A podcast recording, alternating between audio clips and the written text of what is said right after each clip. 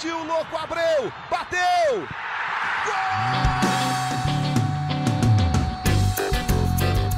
Está entrando no ar o podcast. Sabe de quem? Do Botafogo! Do Alvinegro, do Glorioso. É o GE Botafogo.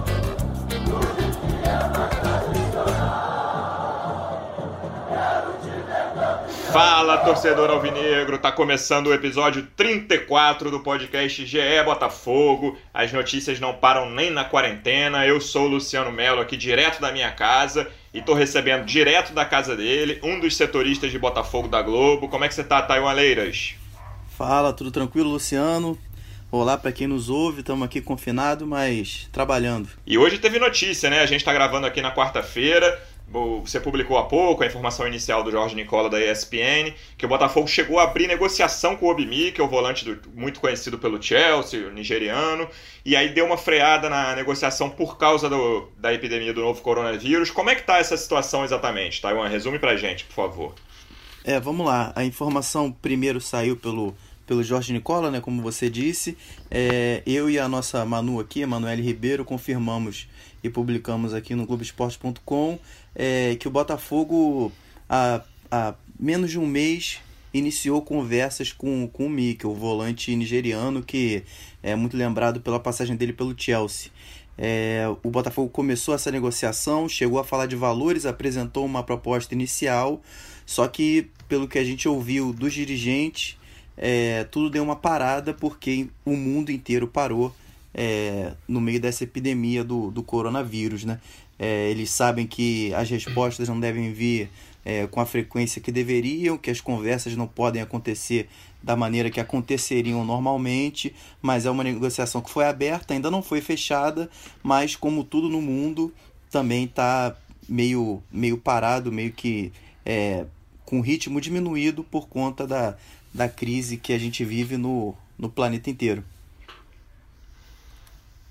É, a gente publicou, você e a Manu, que foi uma alternativa ao IAA, né? Que o, o fracasso definitivo da negociação do IAA quase coincidiu com, com a epidemia, com a pandemia do corona, e foi um pouquinho assim, uma semana, dez dias antes, e aí o Botafogo começou a, a pensar nessa alternativa, outro africano bem conhecido do, do futebol europeu, o Obi Mikel, e aí foi interrompido logo depois por essa interrupção. interrompido pela interrupção é bom, mas enfim, pela parada mundial do futebol. Sim, é, pois é. É, é, é um jogador de uma posição parecida, né? O Mikkel no, no, no auge dele, pelo menos no futebol inglês, é, onde o, o Touré também teve o, o seu auge, né? É, ele jogou, ele jogava um pouco mais é, próximo da defesa, era mais um cara de saída de bola, e o, e o Touré, quando ele brilhou no Manchester City, ele era um cara mais que jogava um pouco mais à frente, né? Fazia mais gol, essa coisa toda. É, o Mikkel, mas é um jogador ali de uma posição é, similar ainda mais no Botafogo. O Mikkel na Nigéria também jogava um pouco mais à frente, enfim. É, é, uma, negocia é uma negociação que o Botafogo entende que vai ser de um valor é, um pouco mais acessível do que era do Touré. Para quem não lembra, é, no meio da negociação o Touré chegou a pedir mais do que o Honda recebe. O Honda recebe salário é fixo dentro, do, dentro da meta ali estipulada pelo Botafogo, dentro do teto. O Touré havia pedido mais do que o teto e por isso o Botafogo correu atrás de investidores, enfim, quem, quem acompanhou as últimas edições do nosso podcast sabe bem. É, o Mikkel eles trabalham com um valor pelo menos inicial um pouco menor e com um contrato, é, uma negociação que é bem parecida, né? É, um jogador de, de fama internacional que traria visibilidade, que, que pode trazer retorno também financeiro ao Botafogo e com isso ganhar um pouco mais a depender do quanto ele renda dentro e, e fora de campo. Né?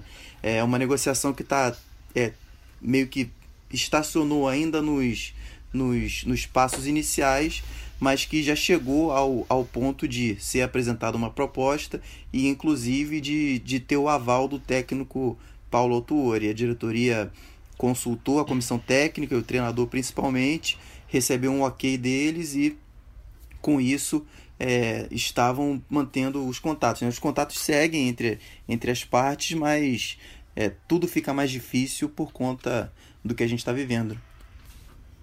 É, o Obi Mikkel, para quem não sabe, ele é um jogador que vai fazer 33 anos agora, no fim, em 22 de abril. Então, enfim, quando se ele chegar no Botafogo, ele já vai ter 33 anos.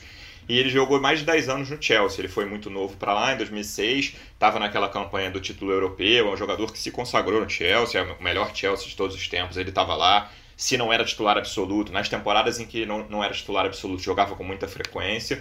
Depois de lá ele foi para a China, para o Tianjin Teda, voltou para a Inglaterra, para o Middlesbrough e foi o último clube dele foi o Trabzonspor na Turquia. Ele acabou, ele rescindiu há pouco tempo, né, lá, lá né, Thay? Porque até quando começou a história do coronavírus, ele estava ainda no Trabzonspor e aí ele rescindiu, se eu não me engano, no dia 17 de março, pelo que eu estou vendo aqui. Faz mais ou menos duas semanas que ele está sem clube, mas já era uma negociação até em andamento com o Botafogo quando ele ainda tinha contrato, mas já estava pensando em sair da Turquia. É, pois é, ele ele, ele saiu de lá até com um discurso meio forte, porque é, enquanto ele estava lá o campeonato não havia parado ainda, mais a, a crise no mundo inteiro já estava já estava bem, bem aguda, né, como a gente vê hoje. E ele saiu até com, com um discurso bem forte de que a vida importa mais que o futebol, enfim, e, e prezando ali pela segurança dele e da família nesse momento. E é óbvio que isso também entra em consideração é, na hora de pensar agora para uma mudança para o Brasil, essa coisa toda.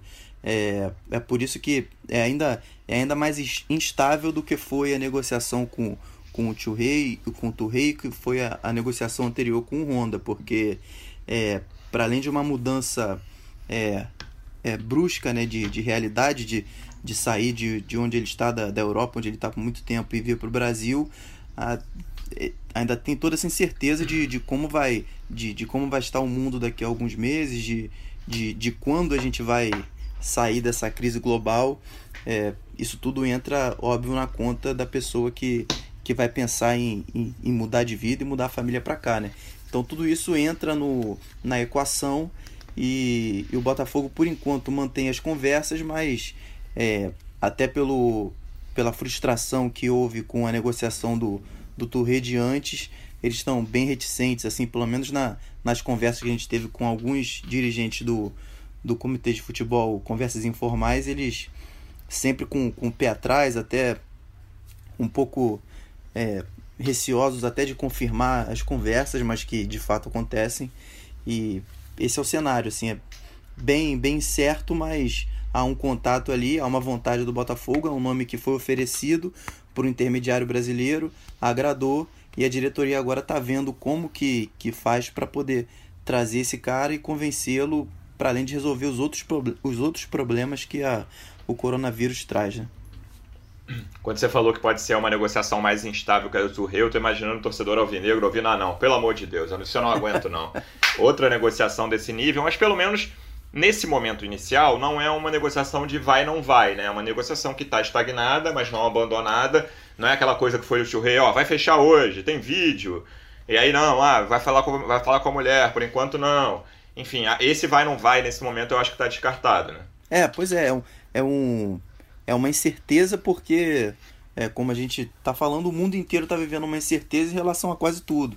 Então não tem é, é, muito o que definir, a gente não sabe quando a temporada no Brasil vai voltar. A princípio está marcado para os clubes voltarem a trabalhar no dia 21 agora desse mês, né? Que que acabou de começar, mas, mas ninguém sabe, vai depender das Acho das que não vai rolar, é. É. Acho que não vai ser dia 21. Vai depender de como, de como é, os países vão, vão reagir ao, ao avanço desse vírus. Então, ninguém, ninguém tem como dar muita garantia de nada nesse momento. E é bom até a gente frisar que é, o Botafogo tem até outros, outras questões para resolver em relação ao elenco que já está contratado. É, há conversas aí entre clubes e representantes de, de, de jogadores sobre, sobre salários, se vai diminuir, se não vai, como que faz durante, a, durante essa paralisação. Então, é, há clubes que estão tentando tirar um pouco menos do bolso porque não, os jogadores não estão não estão atuando, enfim, tem toda uma questão trabalhista a ser resolvida, é, tem toda uma, é, uma falta de grana que agora vai começar ainda mais para os clubes, é, não tem bilheteria, não tem jogo acontecendo, enfim, é, é um, é um, o cenário está incerto, tá incerto para todo mundo. Está incerto para o Botafogo, está incerto para o jogador que está procurando um clube e essas conversas vão demorar um pouco para se definir enquanto é, a, a própria vida aqui não se define, né? Uma última curiosidade que eu fiquei do, do caso de Ayatollah, eu quero falar mais também sobre essa história de próximos passos no coronavírus, ou do próximos passos do Botafogo, né? Enfim. É, o intermediário brasileiro que você falou é o mesmo da negociação do Honda e Yaya ou é um diferente? Não, é outro. A gente até, uhum. é, enquanto ainda estava buscando saber quem era, a gente, a gente perguntou para o Marcos Leite, né, que era o empresário que trouxe os outros dois, ele garantiu que dessa vez não é ele. É, as partes não estão querendo falar muito sobre, dar muitos detalhes, mas a gente pode confirmar que, que não é o mesmo empresário que fez os, as outras duas negociações e até é, ficou um pouco famoso nas redes sociais no meio dos botafoguenses por conta disso. Me parece então que é uma postura do Botafogo e até dos próprios empresários, me parece interessante olhando de fora. Claro que tem que ver a questão financeira de um clube combalido no, nos cofres como é o Botafogo, que os, os empresários hoje veem o Botafogo como uma porta de entrada de um jogador que, enfim, já passou do auge dele na Europa, mas ainda pode aportar muito para um, um clube, e o Botafogo está aberto a, a, receber esse tipo de jogador, né? É, pois é, é o, o, e o Mikel é bom, é bom que se diga também, ele estava jogando o Campeonato Turco, como a gente mencionou antes, e ele terminou, a, a temporada lá ainda não terminou, mas chegou nessa pausa agora, ele disputou 27 jogos, foi titular em praticamente todos eles e o, e o clube dele está no é, tá na liderança do, do campeonato local. Então é um, é um, é um cara que está ativo. Ele chegou aí para a China, que é um, que é um campeonato de, de outro nível de exigência, né? mas voltou para a Europa, apesar de ser um, um torneio ali periférico, voltou para a Europa para jogar num, num certo nível e estava ali contribuindo. Então acho que não é um, não é um cara em, em, por mais que ele esteja já num declínio, não é um cara em fim de carreira como era o próprio Yaya Touré, era um jogador de, de outro nível, que chegou mais longe do que o Mikkel conseguiu chegar na carreira, mas o, o Mikkel tem 4 anos a menos, tem 32 anos. Então é um, é um cara que ainda tem lenha para queimar e que mostrou é, ser muito bom no que faz nesses, em todos esses anos jogando em alto nível, né? Sim, eu faço uma avaliação parecida com a sua. Nunca teve o nível do Yaya, mas me parece que estava jogando recentemente num grau de dificuldade maior que o do Yaya. Enfim, se Tá, é muito. É tudo terreno da hipótese no momento, né, Thay? Porque a gente não sabe quando vai voltar. Acho que mês de abril a gente já consegue descartar, todo mundo de férias 20 dias. Mas seria uma boa contratação na minha cabeça se o Botafogo fechasse isso para o segundo semestre ou para quando voltar ao futebol. É, pois é, é o. É, é, até por isso, pelo menos, agora essa é, é um pouco mais a leitura do que a gente tem, pelas interpretando as, as informações que a gente recebeu, né? É, o, o Botafogo ainda não, não sabe muito bem como que vai encerrar o ano. É, dentro do clube eles não conseguem ainda nem é, se juntar para é, avaliar e aprovar as contas do ano passado, por exemplo. Está tudo parado no clube. É, tem patrocinador Sim. indo embora, tem é, outras negociações de, de, de, patrocínios, enfim, que, que não podem ser retomadas, é porque não, não está tendo futebol, a bola não está rolando, então e ninguém sabe é, ao certo, ninguém pode garantir quando que ela vai voltar a rolar. Então isso tudo é, entra nessa equação para aumentar a incerteza. É, mas é, é, eu acho que é uma, uma aposta mais do que válida porque é um jogador de, de, de um nível que é difícil de se encontrar. É, na Nigéria ele, ele foi referência no, no, no país nos últimos anos.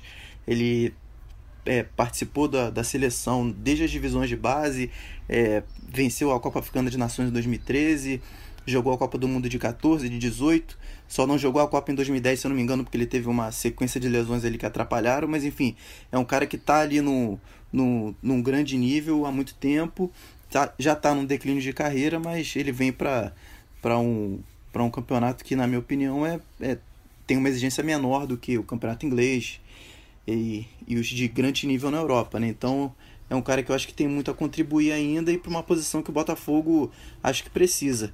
Hoje o, o titular da posição ali é o Caio Alexandre, ali do lado dele tem o Alex Santana que que é um cara que às vezes joga bem, às vezes joga mal, a torcida já gostou muito, hoje não gosta tanto.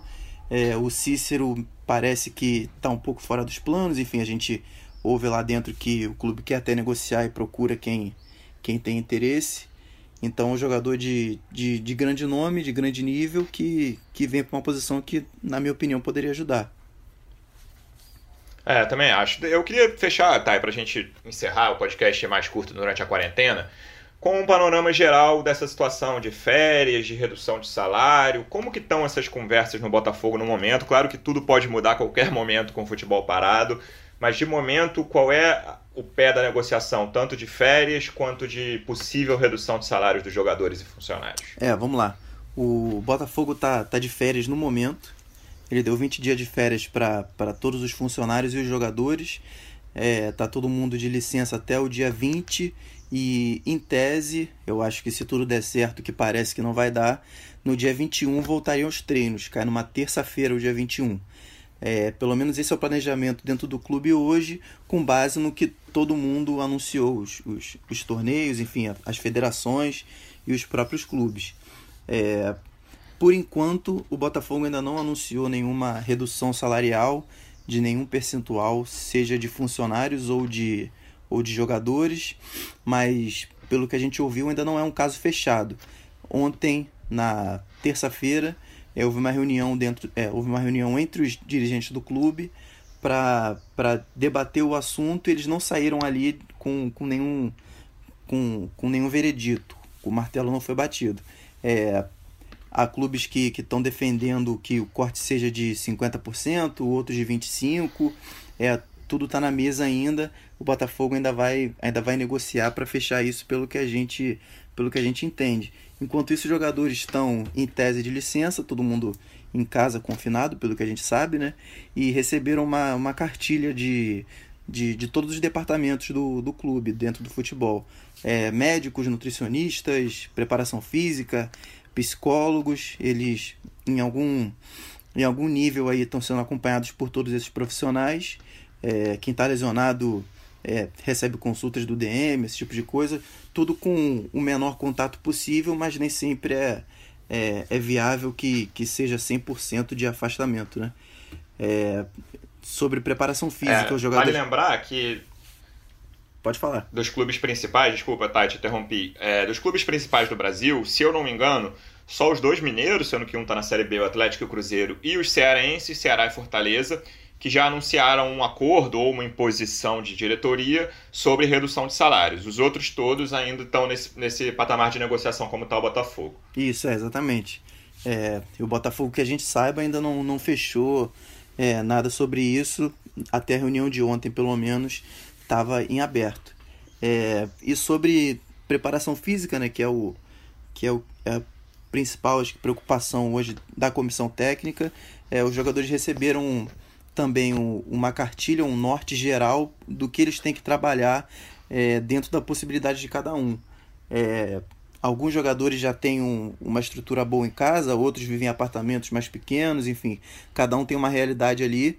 É, a preparação física e a comissão técnica em geral sabem que os atletas não vão voltar do jeito que estavam, é impossível, e acho que isso é impossível em qualquer clube, não só o Botafogo.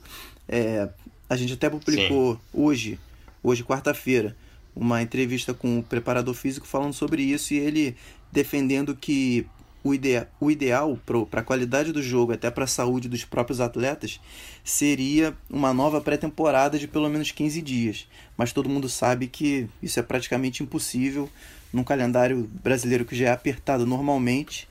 Nesse cenário de agora ainda vai ser ainda mais concorrido qualquer diazinho. Então a gente sabe que vai ser difícil, mas é o que eles estão tentando fazer para dar uma amenizada. É isso, Thay. Muito obrigado pela sua participação. Vamos ficar ligado na quarentena. Toda semana tem podcast do Botafogo. Um abraço, amigo. Valeu, até a próxima e fique em casa quem puder. Valeu, pessoal. Fiquem em casa. Obrigado pela audiência. Semana que vem a gente volta. Um abraço.